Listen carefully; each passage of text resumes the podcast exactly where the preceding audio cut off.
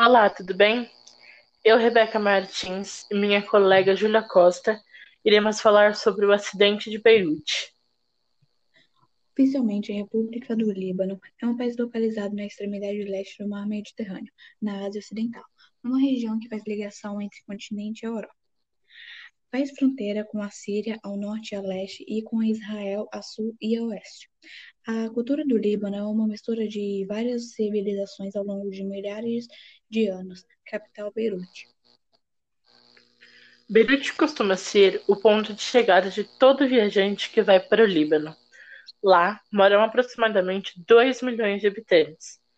Fica localizado em uma península no mar Mediterrâneo e é o principal porto marítimo do país. Na terça-feira, 4 de 8, ocorreu um incidente na zona portuária de Beirute, capital do Líbano, em um depósito de nitrato de amônio. Nitrato de amônio é um composto químico e é constituído pelos íons NH4, que é o amônio, e NO3, o nitrato.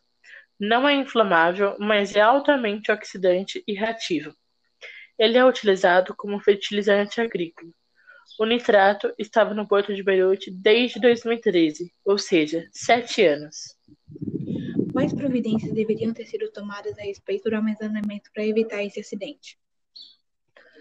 O nitrato deveria ter sido retirado do porto e ser colocado em um lugar mais fresco e arejado, com guardas vigiando e fazendo as manutenções do ambiente frequentemente.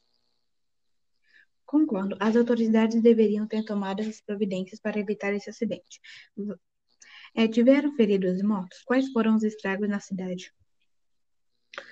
Foram aproximadamente 5 mil feridos e 157 mortos. A cidade ficou em um estado crítico, com vários pontos tendo perda total e mais de 300 mil desabrigados. A cidade ficou destruída. Tem alguma possibilidade de ter sido um ataque terrorista? No começo, as autoridades acreditavam que sim, mas atualmente essa hipótese foi descartada. Entendi. Percebemos que, que o nitrato destruiu muita cidade e deixou vários mortos e feridos. Percebemos também que o acidente ocorreu por falta de cuidado com essa substância. Agradeço a Rebeca por ter vindo aqui falar sobre o acidente de Beirute para nós. Imagina, eu que te agradeço, Ju por nos proporcionar esse bate-papo super bacana com um tema super legal.